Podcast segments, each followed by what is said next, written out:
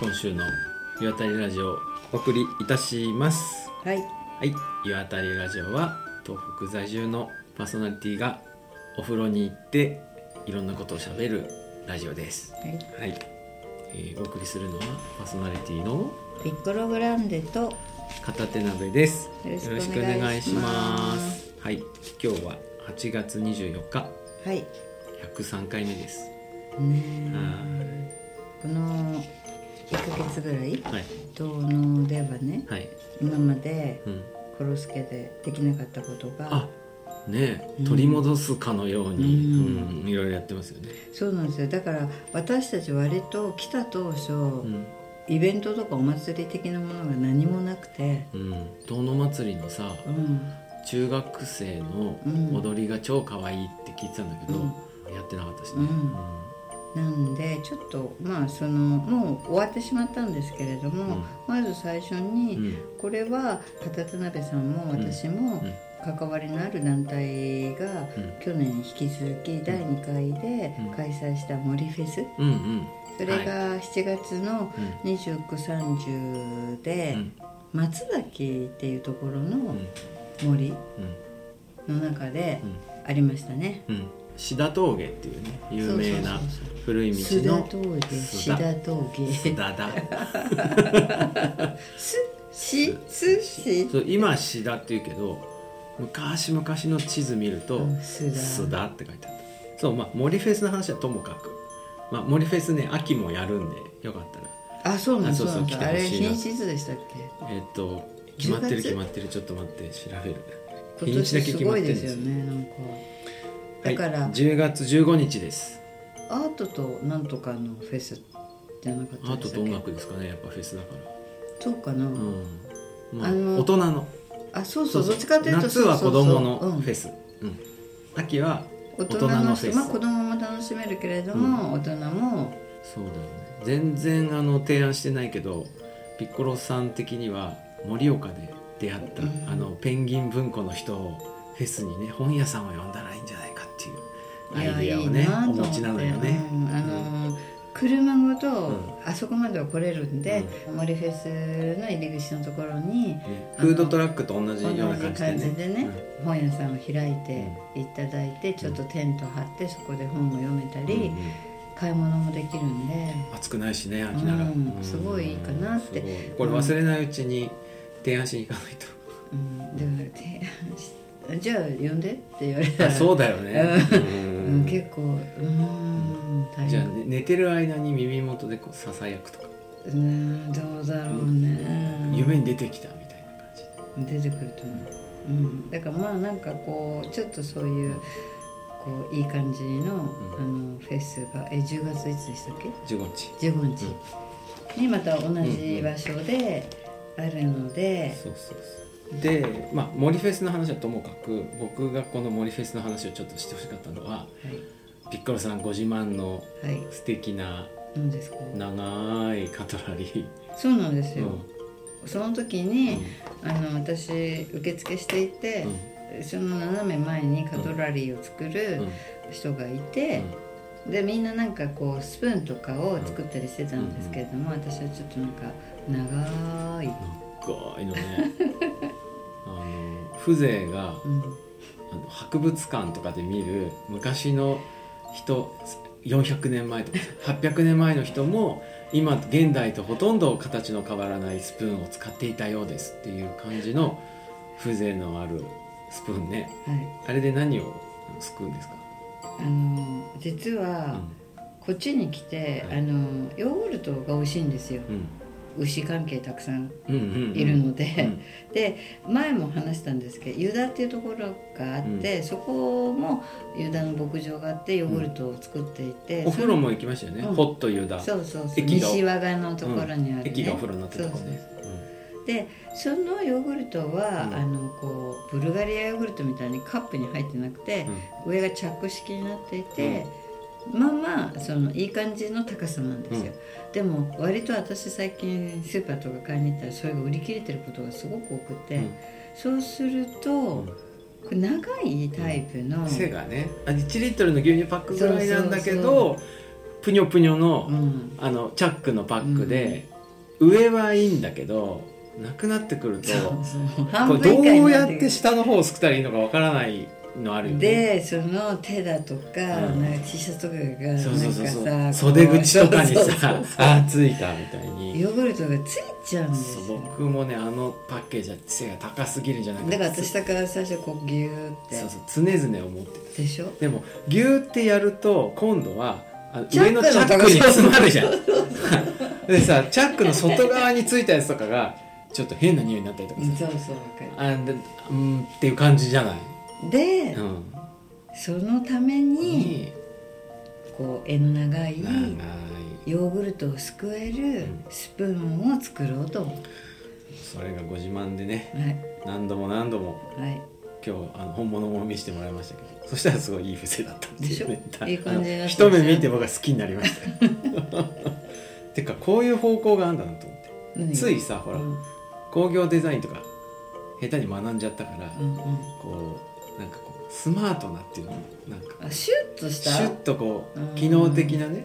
なんかそういう方向に行っちゃうんだけどあもういきなりこういうフォーキーなのもいいなと思って、うん全然さすがわらじ編むだけあるなとあ思っるてでしょ、あれだったら別にその何あのヨーグルトをすくい出さなくてうも、ん芋煮をこうやってゴロゴロこうそやうってそう混そうぜたいいりと思うあとあのね豆料理とかいいなと思ってじゃああれで豆いいよねカポカポであの鉄鍋とかのからこう木のお椀にさコポコポコポってこあいいねう音立てながらこうね 何時代に生きてるのかもうわからないじゃんねほらちょっと遡る感じあるで しょ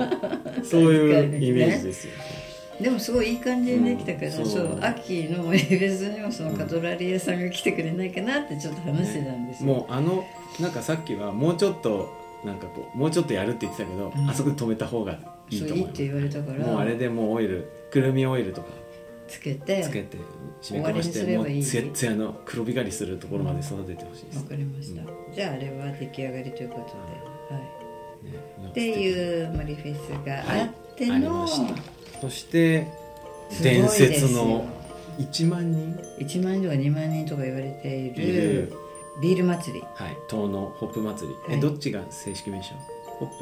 ホッププビールホップの収穫を祝うお祭りなんですよ、そうなんですよねあれはそう遠野は遠野っていうか岩手県が日本一番最大そうの、はい、ホップ収穫地、地うんらしい、すごい一見美談だけど全国 で最後までホップ一見美談を作っているのが 岩手県っていうあとはみんなやめちゃったんだってでもなんか岩手県ってちょっとそういうところがあるよねほらタバコ農家もそうだったじそゃ、うんねうちの近所にもそうそうなんかタバコ畑をホップに転換したでしょああタバコやめる人が多かったからね、うんなんかるほどねなんか補助みたいのが入るんだってそういう国で買い上げたりとかほらホップもお酒だしタバコもそうじゃんあの税金がね入る作物はあのちゃんと買い上げるらしいんですけどだから初めて農家やる人はタバコから始めたりとかあそうすると食いそうそうそうそう食いっぱぐれないからパグれらないそうそれでそうよし今度この地域でやるぞってこう旗振ってやり始めたのによしやるぞってこう答える人が多い場所らしいもともと。なるほど牛乳もそうだったよ、あそううなの、ん、へーででもなんかこうブームが去るらしいんだよそういうの、早いねうん、そうするとあいなくなったりとかさ、うんそうなんだ、ういやそれでうん私は土曜日の19日の日んに、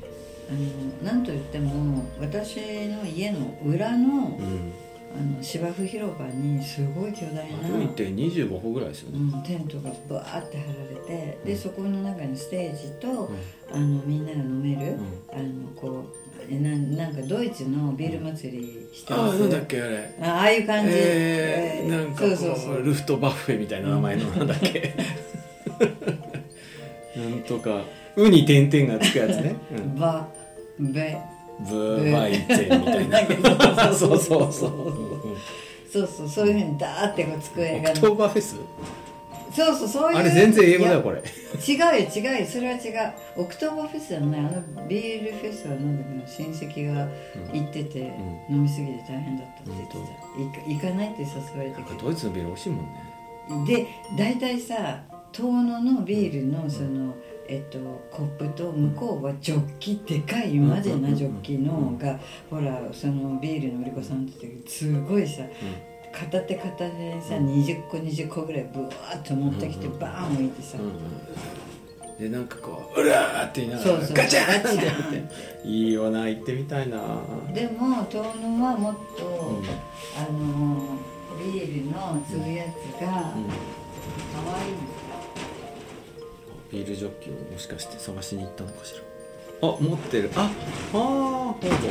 これが再利用可能なへえあこれを買ってそうこれにどんどんどんどん入れてもらそううんだそうでああーのでもこれさジョッキ飲みに入るんだよねこれプラスチックだからさ薄いか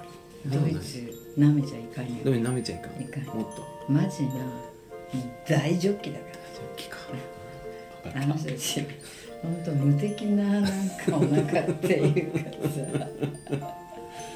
あそうなのねまあこれこれ、これを持ってそのへーキリンビールも、うんえっと東農ホップが使われたりするの、うんキリンのうんコーナートがーあノっホたッりプ使と用かっ、ていうのを売ってるもんねそうそうそうんであとは東野醸造さんのコうんうんうんーナーとか、うんズモのビールさんとか、うんうんうんそういうのがこう並んでるテントがあって、うんそこに持ってって、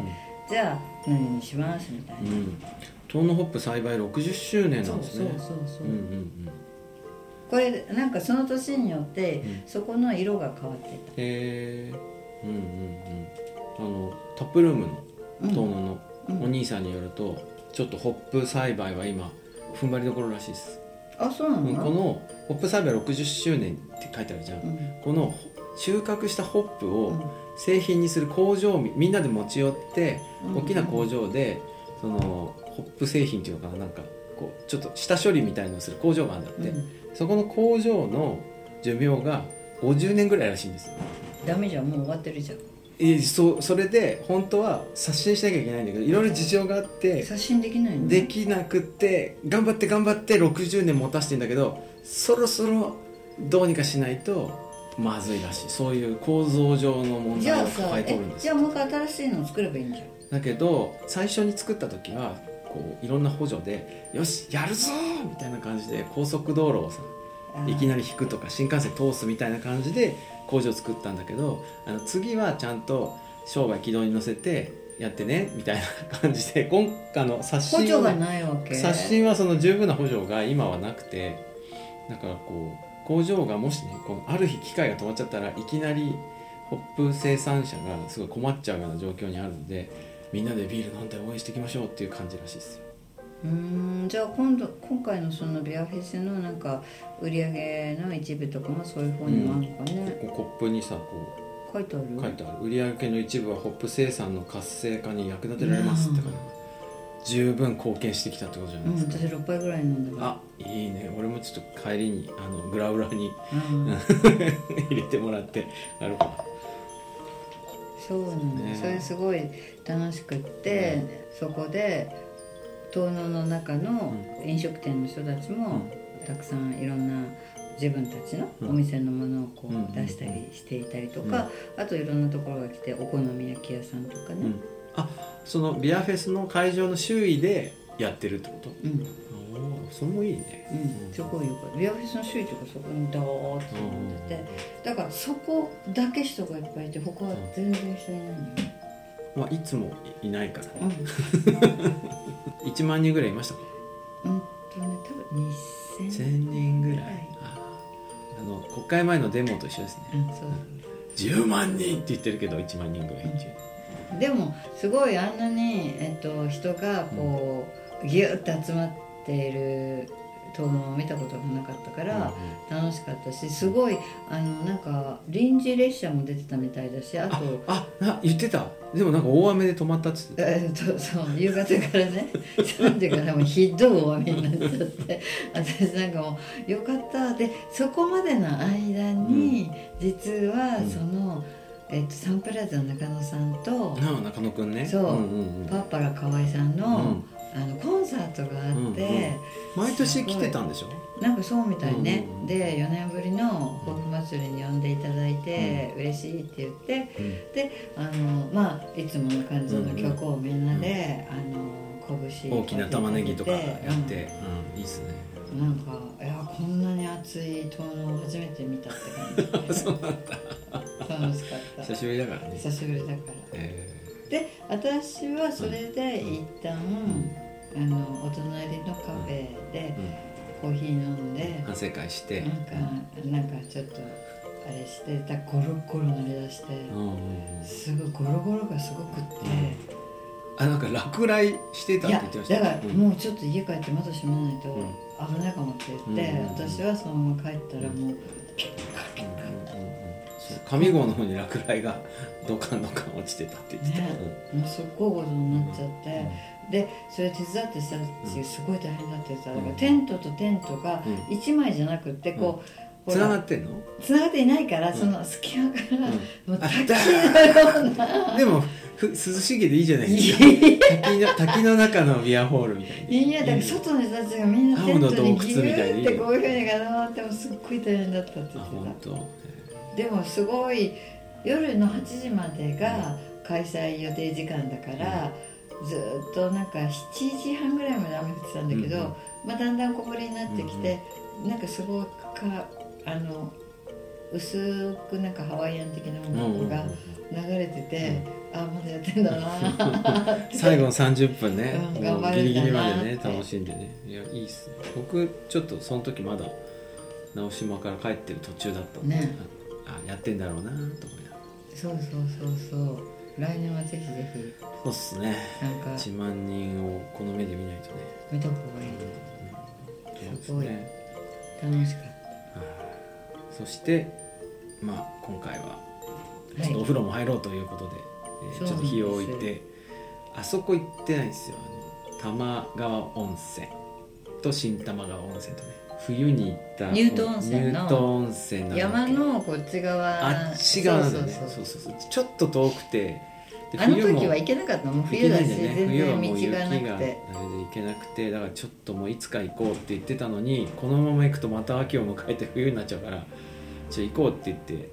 で7時に出てね朝ね7時に急遽さあ行くぞって言ってそうで今回は片田辺さん一家うもん一緒に車に乗って、あそうあの息子も帰ってきていてそうそうそうはい奥さんも乗ってはい4人で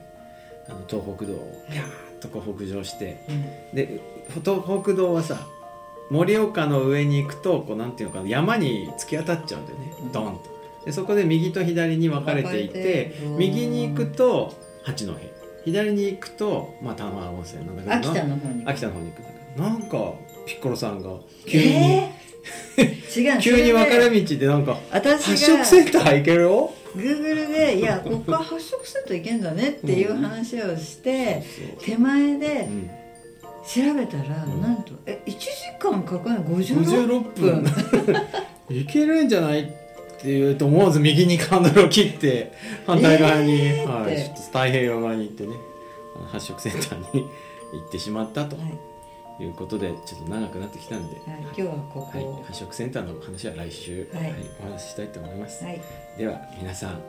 ごきげんようごきげんようさよならさよなら熱中症には気をつけましょうはいまだまだですねはい